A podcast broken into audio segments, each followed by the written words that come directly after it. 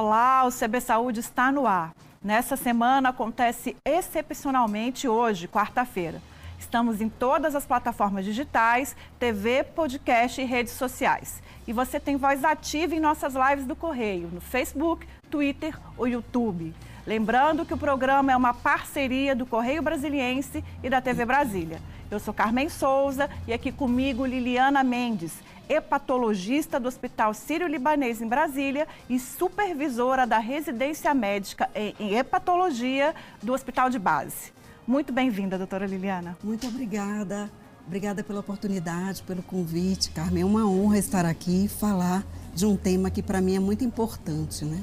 Nós que agradecemos. Então, hoje a gente vai falar sobre as hepatites virais, né? Julho é um julho amarelo, é um mês de conscientização com relação a essas enfer enfermidades, que também são uma ameaça à saúde, né? Uhum. É, a, a OMS fala aí de mais de um milhão, um milhão vírgula quatro mortes por ano. Sim. Né? É uma realidade assustadora. Sim. São várias hepatites virais e algumas Sim. mais comuns. Eu quero começar a senhora explicando é, que doença é essa exatamente, então, que a, doenças, né? A hepatite ela é uma inflamação do fígado.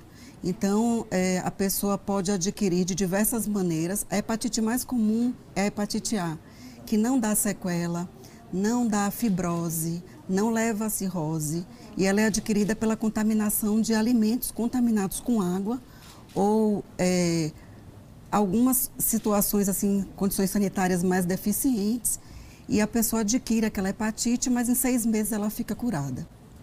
Os sintomas podem existir mais frequentemente nessas agudas, é, que são náuseas, vômitos, um pouquinho de inapetência, pode aparecer o amarelo nos olhos é, e na pele, que a gente chama de icterícia.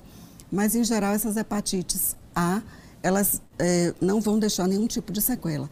As hepatites é, B, elas podem causar também hepatite aguda. É, essas podem passar de seis meses e trazer sequelas no fígado, com cirrose e câncer de fígado. O é, contágio também é se dá da mesma forma? O contágio não é da mesma forma. Então, a hepatite B, ela tem uma via de contágio mais importante por via sexual e por via sanguínea. Então, são pessoas que é, são expostas a sexo desprotegido, é, são pessoas que são expostas a sangue contaminado, tipo é, compartilhamento de agulhas para uso de drogas, compartilhamento de canudos para cocaína, porque também na hora que um usa e faz o sangue, aquele sangue pode contaminar outra pessoa.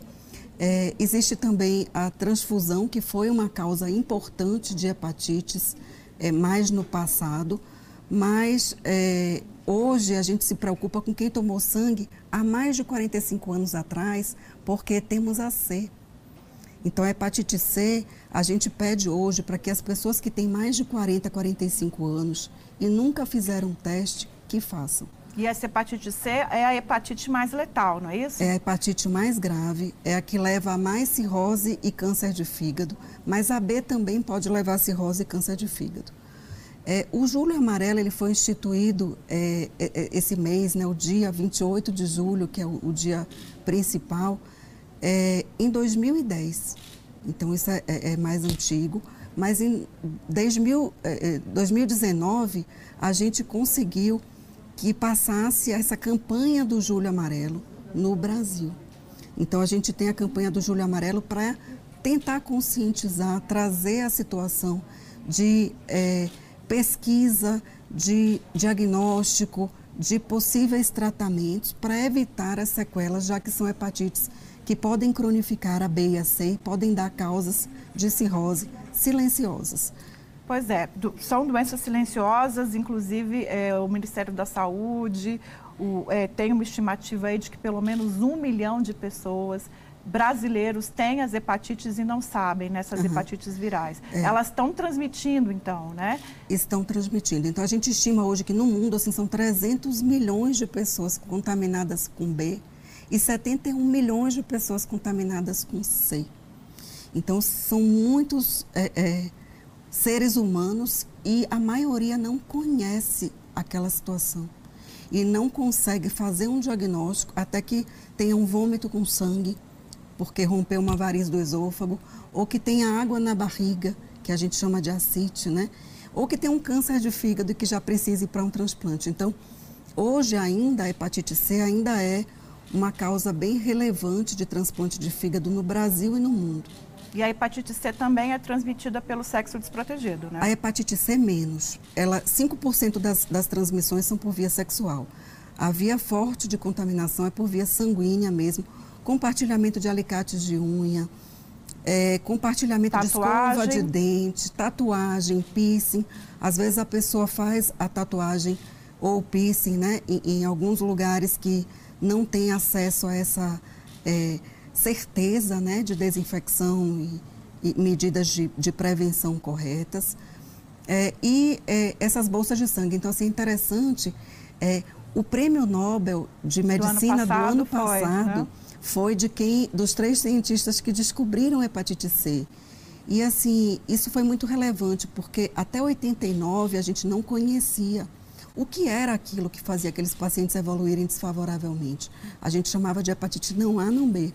E a partir de 89, com a descoberta desse vírus, a gente começou a triar ele nas bolsas de sangue, começou a triar ele em doadores e começou a fazer realmente uma prevenção é, de exposição mas ficaram vários que tomaram sangue antes de 89 e é por isso que a gente faz a chamada hoje para essas pessoas mais velhas e que podem.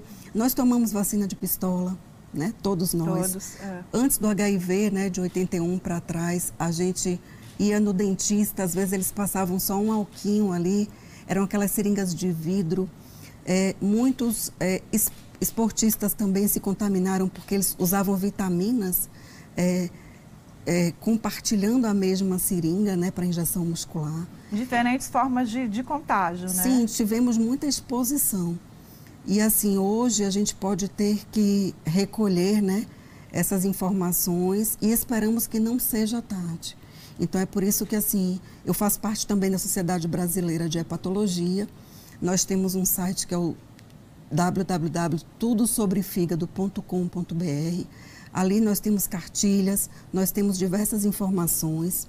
E nós temos também um 0800 que foi lançado agora na campanha do Júlio Amarelo. Na campanha de Júlio. A gente vai tentar colocar o número aí, produção, a gente vai colocar no, no, então, no ar daqui a esse pouquinho. Esse númerozinho, ele vai é, fazer com que a pessoa possa identificar o local mais próximo da sua residência para fazer a testagem. A testagem é gratuita. E é feita Temos nos postos aqui o 0800, olha lá, 0800 882 8222. Tudo sobre fígado, né? Uhum. Então, além de orientação é, com relação a sintomas, tem orientação onde procurar o teste diagnóstico. É, é e assim, também a cirrose. Nós estamos cadastrando é, no país inteiro os médicos que cuidam de cirrose. E agora, na segunda fase da, da situação, a gente está cadastrando os pacientes desses médicos para que a gente possa alertar a procura de exames de seis em seis meses para evitar o câncer de fígado. Então, a gente vai procurar nódulos nesse fígado.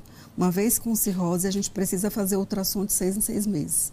E esse 0800 vai ajudar também a lembrar a pessoa, porque na pandemia, Carmen, as pessoas estão muito acomodadas, com medo do vírus, com medo de fazer exames e estão ficando mais vulneráveis a determinadas condições. E isso tem um impacto já, inclusive, sendo é, quantificado, né? O Instituto Brasileiro de Fígado divulgou um levantamento recentemente mostrando aí, estimando que a taxa de tratamento e testagem para as hepatites virais caiu entre 40% e 50% na pandemia. Exato. Essa é a realidade a senhora percebe aqui no Distrito Federal também? Nós percebemos porque, é, pela própria pandemia, nós ficamos restritos em algumas unidades de saúde ao atendimento ambulatorial.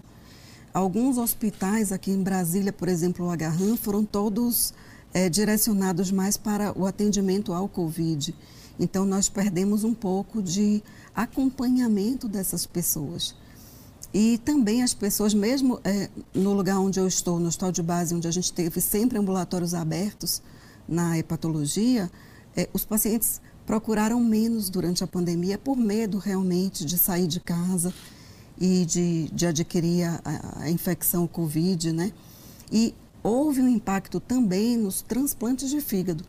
Então, assim, a gente é, está com receio que nessa próxima onda a gente vai pegar pacientes mais graves e com tumores talvez mais avançados, porque não fizemos essas ultrassonografias semestrais como deveríamos. Esse acompanhamento. Uhum. Mas a pessoa que tem hepatite, ter uma hepatite viral, é uma condição de risco no caso dela ser infectada pelo coronavírus? O, o, coronavírus ele pode agir mais desfavoravelmente em pessoas que têm sequelas de doenças crônicas. E a cirrose é uma delas. Então, as pessoas que adquirem o Covid com cirrose, eles têm um, uma propensão maior a evoluírem mais para óbito né, e para consequências. Tanto que a cirrose passou na campanha como prioridade, os pacientes com cirrose tiveram prioridade para se vacinarem primeiro. Na vacinação. Né? Sim. E assim, de uma forma geral, né, o, o, o Covid, que é o tema da moda, assim, todo mundo está muito interessado nessa situação, ele tem propiciado também, o medo ao Covid, tem propiciado as pessoas a fazerem tratamentos precoces e por conta própria. E não é incomum o hepatologista pegar pacientes no consultório que tomaram tratamentos precoces em doses extremamente altas, por conta própria ou às vezes até prescritos. E a gente tem hepatotoxicidade pelos medicamentos é, que foram usados. O tal do kit Covid, né? Para proteger, mas que a gente é, não teve embasamento na literatura e é, quando esses medicamentos são usados, por exemplo, para tratar um verme, eles são usados em doses bem menores, em doses que são ajustadas em bula, mas as pessoas estão extrapolando um pouquinho essa situação. Outra coisa que eu acho importante. Só, só eu vou interromper tá. a senhora só porque te convite para lembrar quem está assistindo a gente que hoje o Ministério da Saúde admitiu a ineficácia desses tratamentos. Né? Então, assim, quem ainda tem dúvida com relação ao kit Covid, acho que está bem claro que não funciona. É. Tivemos algumas situações assim de pacientes equitéricos, de pacientes com descompensação de doença por causa é, dessa. Até casos de transplante, né? Sim. A Unicamp admitiu isso, é, divulgou Sim. isso em um momento. Hepatotoxicidade né? por causa do kit Covid. E o Covid por si só no fígado, né? Outra grande é, situação. Então, assim, na primeira onda a gente notava muito transaminases alteradas, que são inflamações do fígado, sem muito é, impacto é, a não ser nos pacientes cirróticos, que eu estou falando assim, nos que têm mais gravidade em relação à situação do fígado, mas hoje a gente está tendo uma outra entidade, porque uma das vias de entrada do Covid é pelo colangiócito, que é uma célulazinha que está no ducto biliar, que vai entrando no fígado. Então, é, algumas pessoas têm apresentado o Covid e depois do Covid, sobretudo assim, as que apresentaram Covid de forma grave, que foram pacientes que foram entubados, que foram submetidos a tratamentos mais intensivos, eles é, vêm apresentando em alguns casos, obviamente que a minoria, tá? Claro. Mas sequelas na árvore biliar. Ou seja, a gente... aí a gente está contando de pacientes que não tinham problemas no fígado hum, e que passaram até depois da infecção pelo coronavírus. A colangiopatia pelo Covid. Então, tem sido uma entidade de bastante interesse para nós, porque estamos cada vez mais identificando esses pacientes é, e seguindo eles é, para tentar minimizar os danos. Mas o Covid é, tem mais particularidades também é que as pessoas elas não pegam o Covid, elas têm algumas coisas e pegam o Covid. Então, é, as pessoas susceptíveis ao Covid, muitas vezes elas são obesas, elas têm gordura no fígado. Por causa do Covid, elas vão usar medicamentos que são necessários para o tratamento, são antibióticos, são diversas situações. E isso também pode machucar o fígado, sobretudo o fígado que já tem um pouquinho de gordura, que a gente chama de esteatose. A senhora falou aí um pouco de como é que os comportamentos afetam a saúde do fígado, e aí pensando inclusive na pandemia, é, tem aí a ingestão de álcool, a falta de exercício físico, são, são comportamentos aí que têm um, um afeto direto na saúde do fígado, né? Sim. É, o que, que acontece hoje? As pessoas estão se movimentando menos, é, as academias pararam, elas estão com medo de sair à rua, é, elas estão comendo mais e elas estão bebendo mais. Então, tudo isso. E, e não estão fazendo os exames. Elas não estão indo no médico para poder ver assuntos é, relevantes, como problemas cardiovasculares, problemas hepáticos, né? Então, isso tudo vai é, sendo assim uma bola de neve que pode terminar com um desfecho bastante grave, desfavorável, né? E às vezes a pessoa entra na pandemia com 20 quilos a menos. Nós temos aí um ano e meio E a gente, um ano e meio quase, né? E a gente não está vendo é, o assunto voltar para cuidar das doenças de base.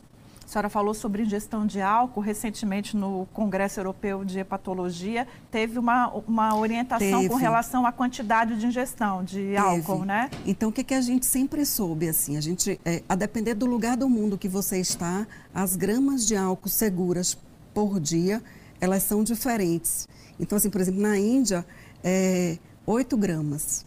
É, no Japão, 20 gramas. No resto do mundo, de uma forma geral, 12, desculpa, 20 a 40 gramas é, por dia, 12 a 24 em alguns lugares. O que, é que é, é, o ISO trouxe uma pergunta, o Congresso Europeu de Hepatologia, é, que é quanto de álcool é seguro? Então, no, nas pessoas sadias que não têm problemas no fígado, eles sugerem que é, seja ingerido de 12 a 24 gramas por dia, cinco vezes por semana. Tá? Que antigamente a gente falava 20 gramas por dia todos os dias. Não, não Pensando mais. em quantidade, isso vai mudar de acordo com Exato. a bebida que você que você tá, né? O que, que representa 12 gramas e 24 Eu vou, gramas? vou te falar. E, e, assim, em relação a isso, né, que é, o quanto de álcool é seguro. É, por exemplo, se esse fígado já tiver alguma doença, já tiver uma gordura, já tiver um pouco de fibrose, é zero. Nada de álcool. E o quanto, então assim, uma pergunta importante aí que você fez. O quanto de, de gramas de álcool? Então assim, você vê no rótulo do álcool, por exemplo, uma cerveja ela tem 5% ou 6%. O que significa isso? Cada 100 ml tem 6 gramas. O vinho tem 12% ou 13%. Cada 100 ml tem 12 gramas. A cachaça chega a 50%, então cada 100 ml tem 50 gramas. Então a pessoa tem que fazer uma conta, quantos ml ela, ela ingere por dia e colocar isso em gramas, para a gente saber se ela está extrapolando. Porque muitas pessoas ingerem a cerveja e falam, ah, não, eu não bebo, porque eu só bebo cerveja. A cultura do Brasil é a cerveja e extrapolar no fim de semana. Então, assim, muitas vezes quem bebe cerveja está bebendo mais do que quem bebe vinho. Está ultrapassando o limite de o 24 limite de gramas. gramas. Cerveja sem álcool seria uma alternativa? Para quem não tem problemas de saúde ligados à obesidade, gordura no fígado, porque a cerveja sem álcool, é, algumas vezes no rótulo, ela tem mais açúcar até do que a cerveja com álcool. Então, às vezes, a pessoa está pensando que está tomando uma coisa saudável, mas está tomando um açúcar. Entendi. Muita, muita caloria. É, lembrando, então, não são sete dias por semana, são cinco dias por semana de ingestão de, de álcool. Se o fígado for perfeito. Vamos pensar, então, nas situações em que o fígado não está funcionando. Uma coisa que a senhora disse que aí sobre gordura no fígado, essa também é uma complicação muito comum e muito incidente nos brasileiros, né? A gordura no fígado, sim. A obesidade, ela vem avançando a gente também tem se preocupado é, com esse fenômeno mundialmente, sobretudo na pandemia, onde a gente acredita que vai ter bastante impacto mais para frente, quando essas pessoas voltarem aos serviços de saúde para fazerem é, os seus exames, né? E a gordura no fígado, ela é, não é inocente. Que as pessoas falam assim, ah, eu tenho uma gordura no fígado, mas eu sei disso tem 10 anos. É, muitas vezes não é proporcional, às vezes uma gordura no fígado que é leve, ela pode levar cirrose e câncer de fígado, e às vezes uma gordura no fígado de um obeso mórbido que tem gordura acentuada pode ser não. inocente. Okay. Então, a gente precisa estimar o quanto de dano aconteceu, a gente faz um, exames para ver a fibrose do fígado. Ainda bem que hoje a gente faz esses exames de maneira não invasiva, a gente tem a elastografia, que mede essa fibrose sem a necessidade de biópsia mas muitas vezes a biópsia é importante ainda, até para retirar outros, é, outras etiologias da situação. Ou seja, é preciso um acompanhamento profissional, né? Sim. Doutora Liliana, a gente vai fazer um pequeno intervalo e a gente volta daqui a pouquinho. Nós já voltamos. Hoje recebemos Liliana Mendes, hepatologista do Hospital Sírio-Libanês em Brasília e supervisora da residência médica em hepatologia do Hospital de Base. Fica aí, a gente volta daqui a pouco.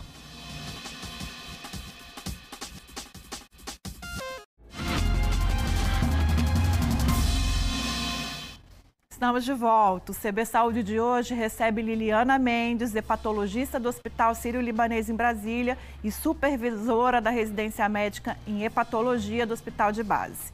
Doutora Liliana, eu queria agora, nesse segundo bloco, falar um pouquinho sobre prevenção, que é importantíssimo, né? Pensando inclusive em doenças virais. Como é que a gente pode diagnosticar a, a infecção pela hepatite viral? É, então, existem testes rápidos, que é feito na pontinha do dedo. Então, a gente, nossa preocupação maior é em hepatites B e C, que são as que dão é, mais problemas. Pode ser feito também por é, sorologia, que colhe no sangue, tá? E a gente identifica tanto é, anticorpos e antígenos do vírus, e a gente pode quantificar também a carga do vírus da hepatite B, carga do vírus da hepatite C. E a gente pode também fazer as enzimas do fígado e as provas de função do fígado, que são outros exames também, para a gente ver o quanto de inflamação existe suposta e o quanto de fibrose existe suposta em termos de funcionamento desse fígado. Esse primeiro exame de sangue é um exame rápido, um resultado Pode rápido? Pode ser feito o teste rápido. A gente costumava muito fazer em campanhas, é, só que agora, né, com é, esse período a gente não tem conseguido, mas são testes que são fornecidos no, nos postos de saúde, no 0800, a gente tem é, como é, identificar o lugar mais perto da residência para poder coletar. Vamos repetir o 0800 aí, ó, 0800 882 8222, também como canal de orientação para o diagnóstico da hepatite viral. E tem também vacina, né, doutora? Sim, a hepatite B tem vacina. É, a gente é, tem uma das metas né, de, de eliminação, que é vacinação universal. Então, assim, o Brasil até que está indo bem nessa questão de vacina. Nós vacinamos o bebezinho já com um mês de idade. O bebezinho de mãe portadora de hepatite B, ele já recebe a vacina na sala de parto e também a imunoglobulina. Mas se um bebezinho de um mês recebeu a vacina, a vacina de hepatite B é feita em três doses é, uma pessoa adulta pode receber com segurança, porque o vírus da hepatite B, a vacina do vírus, não é vírus vivo nem atenuado, então ela não dá sequela, ela não dá sintoma. Um bebezinho de um mês usa, então um adulto pode usar. É, ela é oferecida também nos postos, gratuitamente. São três doses da hepatite B e são duas doses da hepatite A. No sistema privado existem essas vacinas conjugadas, a A com B, e aí a pessoa vai se expor a menos é, injeções, porque duas delas vão ser juntas, né? Então, três. Vai, vai reduzir. Reduzir. Okay. É, eu queria voltar um pouco com a questão de comportamentos né, e hábitos que levam, que afetam a saúde do, do, fi, do, do fígado, porque é, a ingestão de anabolizantes também é um problema que é uma grande ameaça à saúde hepática. Né? Sim. É, nós temos né, no, nos ambulatórios né, de todos os hospitais, né, bastante frequência de pessoas jovens que chegam amarelas, que chegam com os fígados com inflamações muito importantes e algumas delas a gente precisa até ir a transplante por conta de anabolizantes. Então, realmente assim, é uma bomba, mas é para o fígado. Então, cuidado, né, a essa exposição. Acho que tem muitos jovens querendo buscar a perfeição e usando disso de uma maneira indiscriminada, né? E assim, evitem, não usem, porque isso pode causar um dano severo, né, intenso ao seu fígado. Cada organismo funciona de um jeito, obviamente, mas esse período assim do uso até a gravidade, ele costuma ser longo? Nem, nem sempre, né? Existem é, lesões é, que são atribuídas é, à idiosincrasia, que a gente chama, né? Quando a pessoa assim independente de ter usado, independente de um tempo mais prolongado, é, a, a, todos esses essas substâncias, né, medicamentos de uma forma geral, podem agir e provocar danos, às vezes assim, um antibiótico, um anti-inflamatório, é, é, tudo que você for usar, assim, cuidado, pergunte ao seu médico. Às vezes a pessoa usa muito anti-inflamatório, que é outra causa de lesão hepática importante. Como? Tenho dor de cabeça, uso anti-inflamatório todo dia, uso, tenho cólica, uso anti-inflamatório. É. E aí entra a automedicação aí também, né? Muito. Muito. Também tem um efeito direto na saúde do fígado. É, a senhora falou muito aqui ao longo da nossa conversa sobre o transplante de fígado, né? Eu queria saber o que, que determina, assim, é, é a, a, a o critério, lá. a chegada lá. Hoje, né, existe um, um, uma lista que é categorizada pelo MELD. O MELD vai medir alguns exames laboratoriais e vai dar a função do fígado. E ele vai fazer com que o paciente seja, é, esteja em um lugar na lista. Então, a lista é feita em várias regiões, né? E esse MELD vai nortear a função e quem tem prioridade. Algumas situações, por exemplo, como câncer de fígado, é, vão ter pontos a mais. Então, por exemplo, às vezes a função do paciente tem um MELD de 12, de 13, mas apareceu um câncer de fígado, mais que 2 centímetros, aí ele ganha MELD de 20. Se ele não for transplantado em 3 meses, vai para 24. Se ele não for transplantado em 3 meses, vai para 29.